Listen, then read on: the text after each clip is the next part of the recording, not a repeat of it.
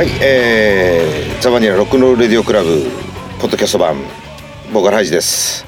えー、今日もはい。ね、あのーアシスタントはいということで、よく喋る、あアシスタントよくしゃ、よく喋るアシスタントです。もう、お分かりですよね。ね、えー、や、や、やぎのまくんです。どうも、つまりです。どうも。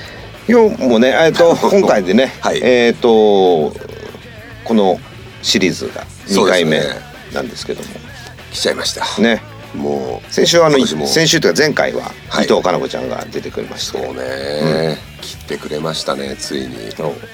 でこのえっ、と去年からね、うん。あのそうそうそう去年からね去年のラジオをやってもらっててやってた頃から、あのこの南のロックフェスの、まあ、要するに南の慎吾の、えーと特集？特集南の特集そうそう。なかなかね、ちょっうんと。はい。だ結局まあねあの一般的には南野って南のロックフェスの南野って何なんだよっていうのはね。最近よく言われる。ね。うん最近よく言われる。なのであのもうやっぱり南野慎吾のそのゆかりのある人、まあ去年もそうだけど。去年ねラインナップ良かった。んで、うん。今年も負け今ないように年もねと負けないようにその、南野慎吾というのは何なんだということを、ねなんかそれがね、うん。もう一番語ってもらえる人を今回そう。そうなんですよね。う。ん。キャッチしてきましたよ。ね。これはねなかなかねあのーチョイスがいい。ねうん。これでなんかあのねちょっとそんくらい言っとかないとまたどうせ俺文句言われるから、なんかまたあいつしゃべアシスタントで。そう。喋りすぎなんだよ。ちゃんとキャスティングしてこいよみたいな。そう。今回は完璧です。はい、じゃあ、えーこの後、あのお呼びしますはい。その前に、えーザバニラですね。ザバニラで一曲「I'm Not Down」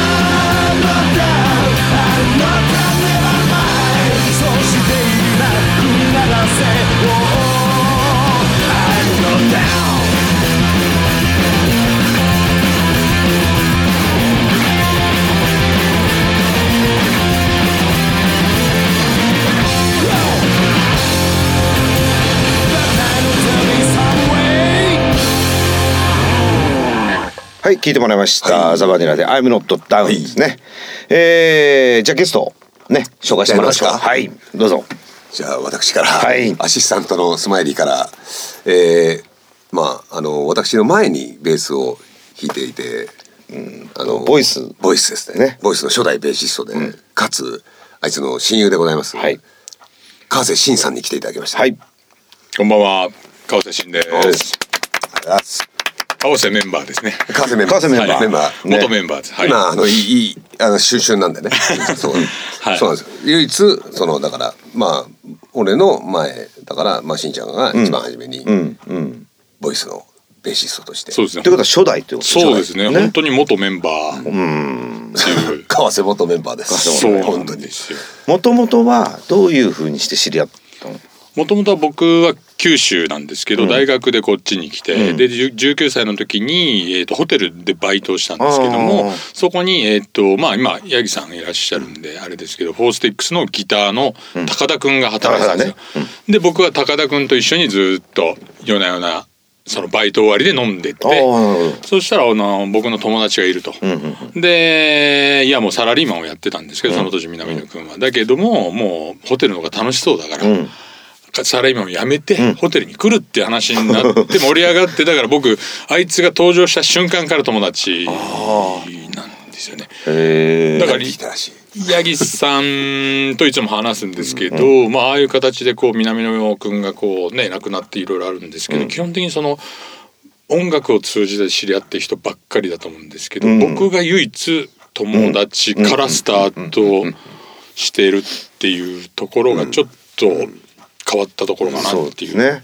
感じここにはないそう、だから今まで出たそのゲストの人たちでもいないよね。だから多分川瀬君がしかいない。しかいないんでね、そうですね。高田君も同じ中学校の同級生ですけど基本的にもうメンバーとして大阪から上京してるのでなるほどなるほど。完全にボーカルとギターの間柄うんうんうんだったんですよね。だからそのバイトしてたからそのよくね高田高田の方でも先に出会ってるわけだから、んで俺がねそれを聞いていないよねこっち新宿の人たち。うんいないいないから、ね。だから本当に貴重な、うん。そしてかつね一番初めにその初代でベースを弾いているっていう。そうだね。んメンバーで言ったらもうまあギターはね高橋しかいないからあれだけど、だからあれだよね。だからホテルであまあバイト先で知り合って。そうですバイト先ねです。ほいで、えーボイスに入るわけだけど。入るっていうことじゃないですね。なんかだからそもそもはベースベーシストだったのベーシストじゃないです。じゃない。高校時代に学園祭とか、まあライブハウスもやってましたけど、本当遊びでただやっただけだったんですよね。だからその、えー大学で東京に出たと出てきた時も、ミュージシャンになろうとかバンドもうちょっとやってみようってことはかけらもない。なるほど。全くその普通に大学から僕があのテレビの番組の制作会社に入ろうと思ってたんでだからその音楽をやるっていうことすら全く。南野君ともああそうだな僕もボーイとかそううんいう彼が好きだったんでうん。ああええなええなって言って聞いてただけでうんその最初からこうやってほしいみたいなことは全く。本当に友達として毎晩のように飲みに行ってる感じだったんですよね。でそれがボイスのメンバーとかベーシストとして一緒にバンドをやるっていうのはそのどどういう感じ？もう半年後ぐらいですかね。だからそのボイスに先入ったわけではないって言ったのは僕入るつもりがなかったので、そしたら半年後ぐらいもう毎晩のように僕のマンション荻窪の毎晩来たんですよ、遊びに。で来た時にちょっとなんかすごく硬直した感じで来た時があって、うん。そしたらこうドアの前にいつもガンガン入ってくるのに、ドアの前から入らずに立ってたんですよ。ほうほうほう。そしたらここにベースのこう あの頭の上からベースのこうあのあれネックが見えてて、要するに背負ってたわけしょってる えそれなななんなのそれっていう話で。いやあの俺に2年間、まあ僕川瀬慎でねしんちゃんって言うんでししんちゃん。俺に2年間くれと、ベースを弾いてくれと。いやいや俺ベース持ってないしお金もないしって言ったらいやちょうどな。あんねん。ちょうど。もう。見えてる見えてる。僕に僕受け取らなかったんですけど手出さなかったんですけど僕にこう無理やり体にこうくっつけて。いやいやいやいやいや。何回聞いても面白い。こで俺俺弾けへんでって何回も断るんですよ「いやいやいやしんちゃんもう2年間くれ」と。うんというのではもうほんと強引にそれでも僕嫌だっつってましたから。あ言ってたんですけどまず毎晩来て「今日今日しんちゃんええやんけええやんけやったらええやん」って。あもうずーっと1週間ぐらい口説かれて。もうしょうがなくしかも最後の方ピックまで買ってきた。ん でピックを握らされてでこうやってやらされて。気づいたらあのデビュー曲を弾かされてたしたらなんか気づいたら高田君もそこに来るようになってでその同じ大阪の同じみんな僕以外は中学校なんで、大阪生野区の中学校の当時のドラムも僕ん家にみんな来るようになって、でみんなで合わせるようになって、うん。っていうので僕ベース弾けないんでほとんど。だからあの南野くんが「しんちゃんここ3番フレットこれ2フレットこれ3」とかずーっと全部一個一個教えてくれて「あそれでいいそれでいい」って言ってずーっと南野くんとそっから1年ぐらいですかね。ずーっとその毎晩来て僕にベースを教えるんですよね。それって何歳ぐらいの時？19歳の時ですね。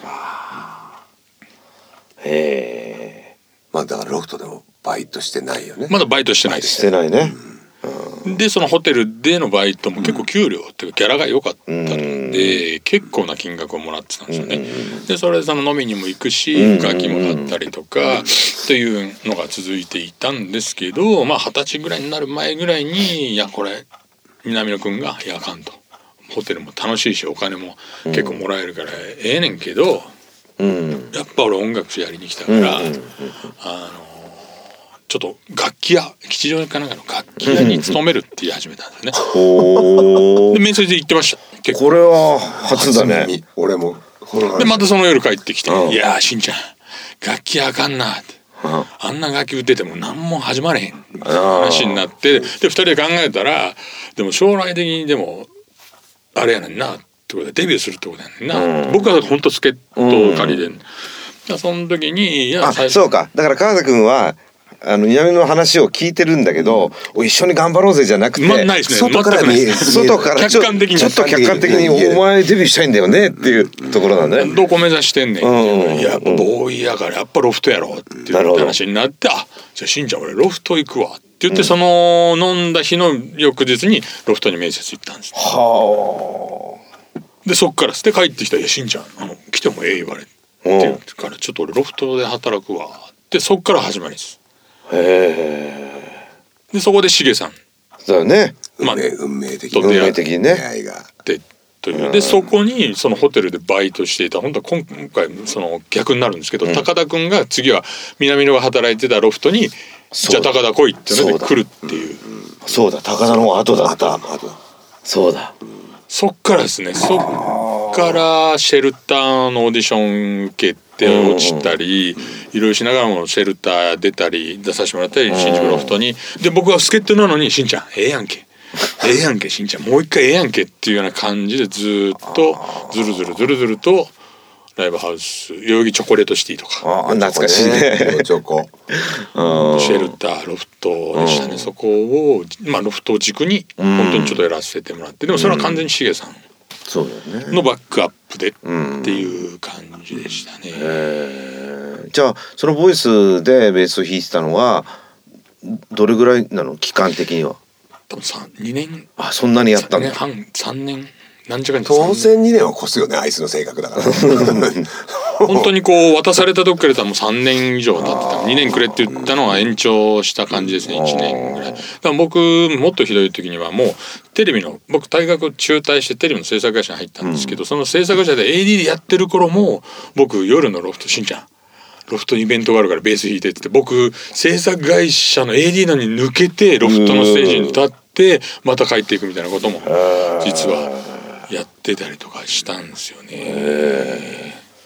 このなんていうの？ロフト始まりじゃん俺らは、知り合ったの、はいはいはい。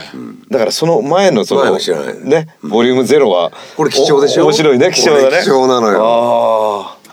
なるほどねでもこの強引なのはこう何も変わらない感じだね。見えちゃってるのもね。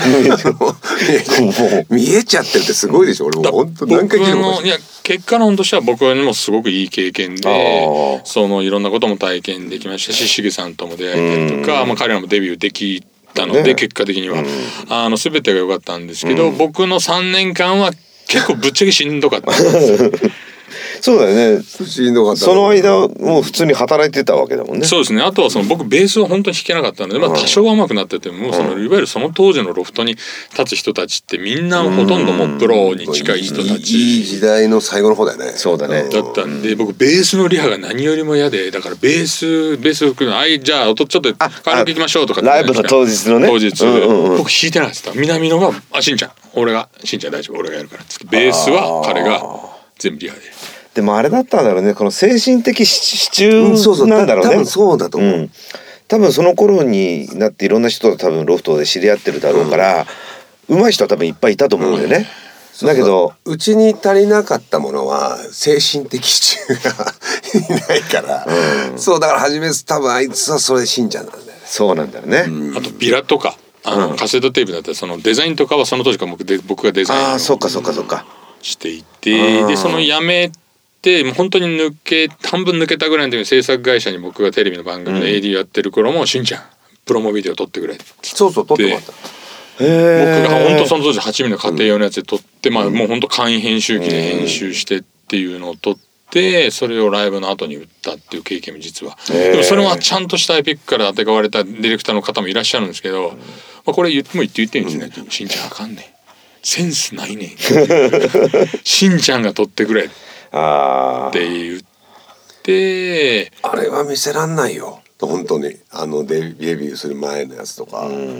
僕の中ではあの南野のツボは一応分かってたつもり。でか何年も一緒にいるし。そうだよねあのずっと一緒にいたんで僕のツボの中でこいつこういうことを求めてんなと思ったのが、あのボーイのマリオネットのん。メイキング版の白黒のやつなんですよ。まあであれ風に撮りました。あしたら大満足であ「これやねんこれやねんしんちゃん。これやねん」っていう。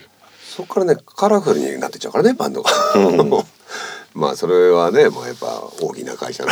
大きな会社の大人の事情だから大人の事情にこううん。でその時に僕もそのさっき言った仕事をしていたので、その時その靴の話ちょっとしてたんですけど、あの南野啓太丸山さんとその事務所で契約した時に「うん。しんちゃんスニーカーあげて僕その時ニューバランスの宣伝とか広告を作ってたんですよね。でじゃあ俺話するわって言ってじゃあニューバランスって言ってニューバランスのえー広報担当紹介して一回会ってご飯食べてしたらすごく気に入って、ニューバランスの人が「であ南野さんにじゃあシューズを提供させてもらいます」って言って結構な期間ニューバランスを提供してで実はその後坂本龍一さんとかいろんなミュージシャンと提供するんですけど 一応ニューバランスジャパンの、えーミュージシャンと契約したミュージシャンの第一が南野君あじゃあハイさんはでそれ自慢げにライブ中もこうモニターの上で足立ててやるんですけど、高田君ギターの高田君とかなんで俺にないねん。全員ね。他3人は全員思ってる。なんで？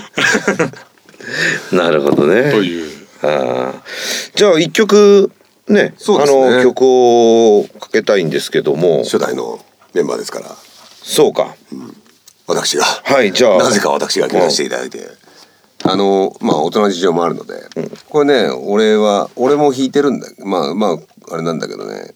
あのしんちゃんとねそのあいつが共作で作った「ILOVEYOU」というのをはい。ビデオのアルバムに入れさせていただきました。これに入ってるこれ入ってない。はい。あいつそれでもねあいつが歌ってうんなんかのあれでずっとうことあることでこれ入れてるから。だから2人で作ったっていうことにあいつはすごいすごくあるんだね。はい。じゃあ聞いてもらいましょう「えー、I love you」最後の電話で泣いてた。お前のこと思い出すよ。辛くさせたこと俺何も知らなくてあの日の約束もまだ叶わないままで。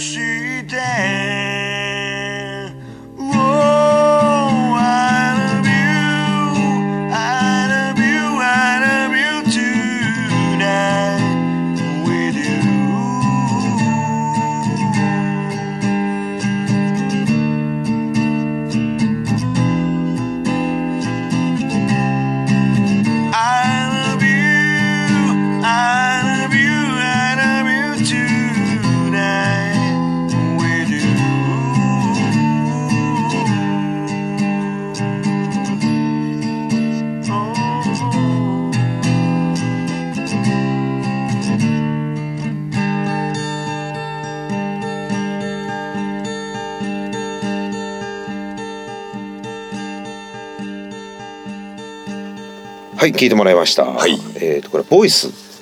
でこれでこれはビデオボイスの時からやってる。そうですね、ボイス。うん、で「フォーセックスの時でもねデモは撮ってるこれ。あー。あのーほらなんか曲出してとかってあるじゃない？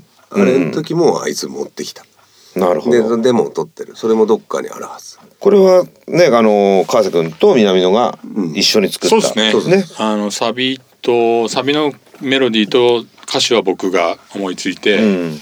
おしんちゃんええやんけじゃあ俺曲作るわって言って作ったのがその「アイラブユー」まあ本当に今聞いていただいたのは原型っていうか本当に原型でしたけどでそれがなんかすごく南野くんが好きで、あの初めてのそのロフトのワンマンライブの時もギターの高田くんの反対を押し切ってこの「アイラブユー」をやった やったってなんで反対するの？そうそう。だってあのねななんだろうな。お俺は嫌いな曲じゃないんだけど、なんだろう多分嫌だったんだろうな。あのいわゆるフォースティックスの感じじゃなくて昔の本当にこれはもうぶっちゃけて言うとそのボイスのそのノリとかグルーブとかっていうのがあってフォースティックスのまた変わった形になったんですけどこれは僕と南野くんがん。勝手に2人で作ったんうん。曲なんですよね。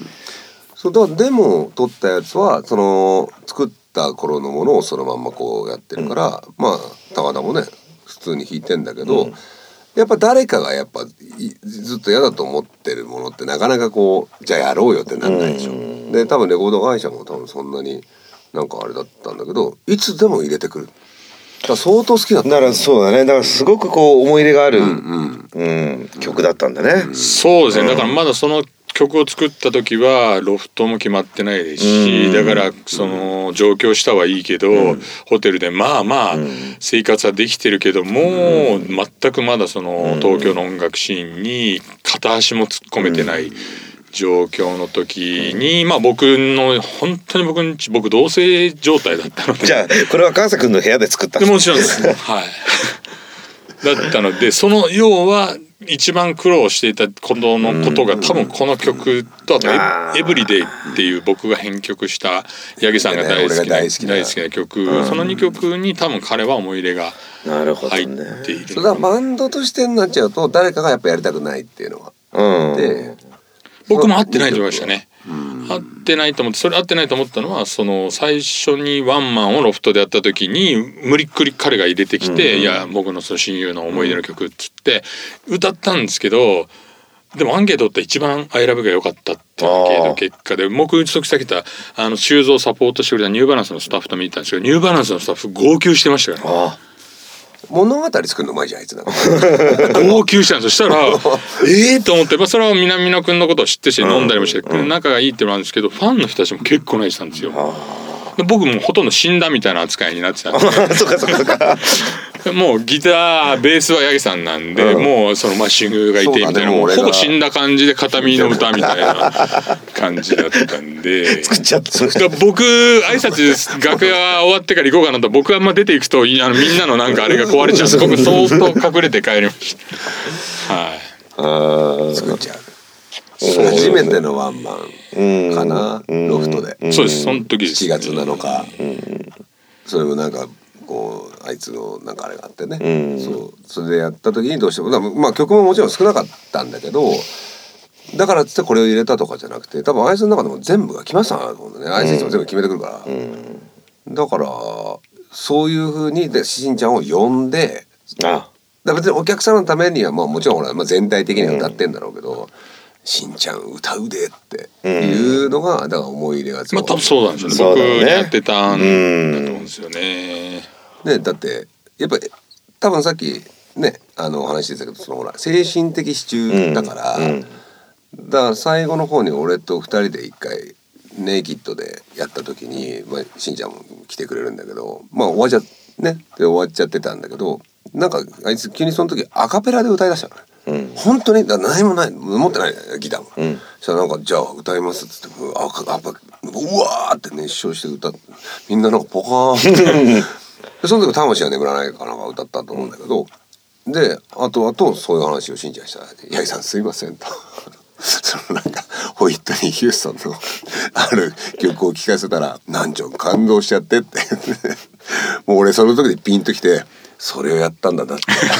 でその時しんちゃんを呼んでるんですってそれをまた見せたかったんだろうなって思って、なるほどだって物語はねいつもできてんだあいつだからうんそうですね。だから僕んち来てはそういう音楽いろんな話もするんですけど一応音楽の話もしてましたね。だから本当に離れてでまたその僕が結婚して独立した時にちょっとだけ時間に落ち着いた時も、よく彼が結婚する前ですけどね、うん。来るようになって本当にうちの嫁の料理をよく食べてその時にしょっちゅう僕ん家に。うん来て30越してるんですよ。31ぐらいですかね。だから本当にまだ神宮プールがあった時ってよく2人で夏場神宮プール「しんちゃんプール行こうやプール」って言って2人でプール行くんですよ。もう30過ぎのおっさんですよ。で2人で並んで日焼けこうやって並んでもう完全にゲイの2人。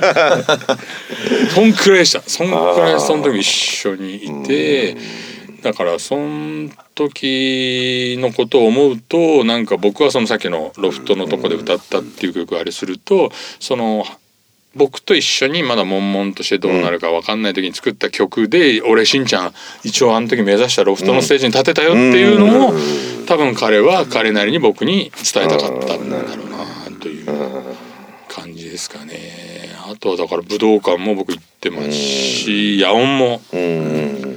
呼ばれて行ってますし野音なんかひどかったですね矢さんね。ボーイを「しんちゃん。俺ボーイやんね」うわーボーイやんの。しかもなまこさん叩いてくれんねえ えーってもうびっくりした、一番こう階段を急急速に駆け上がってる時だよね、でその頃はもう脱氷室っていう氷室さんにやっぱ似てる似せてあったんで、もう脱誠に怒られてたからね。そうです。お前は氷室もう氷室は二人いらないいらないって言われて、でその晩その前の晩も僕と飲んだんですよ。出る前も、大丈夫飲んで。いや大丈夫やねんってった時も「いやしんちゃんもう氷室京介が卒業せなあかん」と。うん「しんちゃん明日のステージき来てくれんねんね。ああ行く行くから」って見て俺の生き様を見てほしい」って。うん。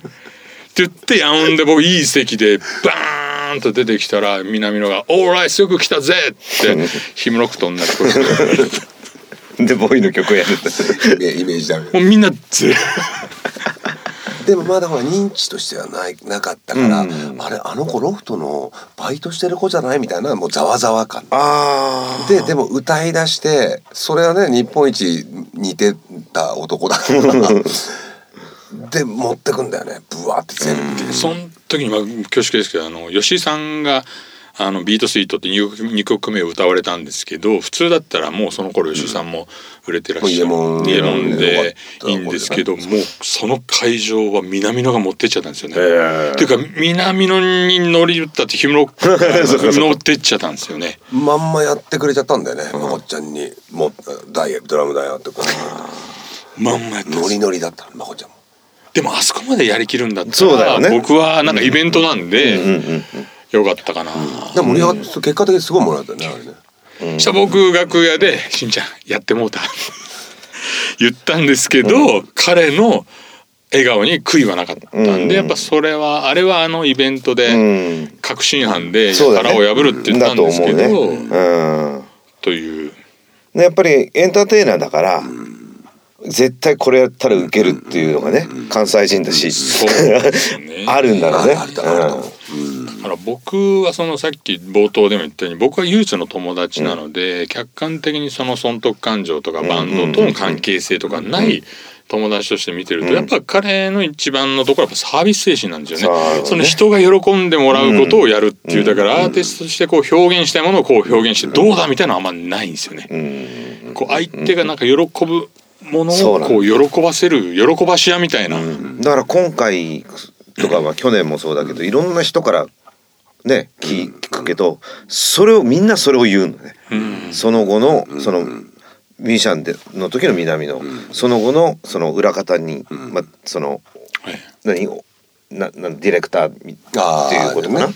プロデューサー。プロデューサーっていうかな、それもやっぱりもうなんか貢献無当なこと考えついて全部やって喜ばすっていうね、うん、それはやっぱりずっと変わってないんだよね。そうですね。だからそれは友達の頃から変わってないですけどでもそれをいろんなまあああいうことがあっていろんな人がこう言うのを僕も聞いたり見たりするんですけどうん。唯一そこに納得がいってないのが南野くんの実の妹がえー美化されすぎや。とそんな兄ちゃん偉ないでっていうのを僕に散々言ってるの。きっと今聞いてると思うので、うん。聞っとくと、えーちょっと美化しすぎなところはあってそこに喜ばすところで最終的に行くんですけどその道中でいりえらいいらんこともいっぱいいっぱいしますから。あね八木さん。まあ美化はされすぎだから。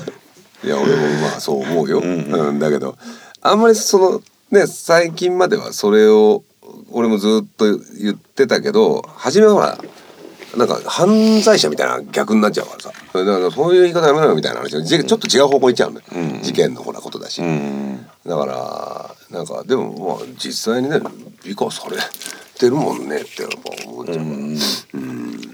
まあまあ。いやでも本当喜ばせ屋の性格は昔から変わってないのは本当友そのために生き達てたよね。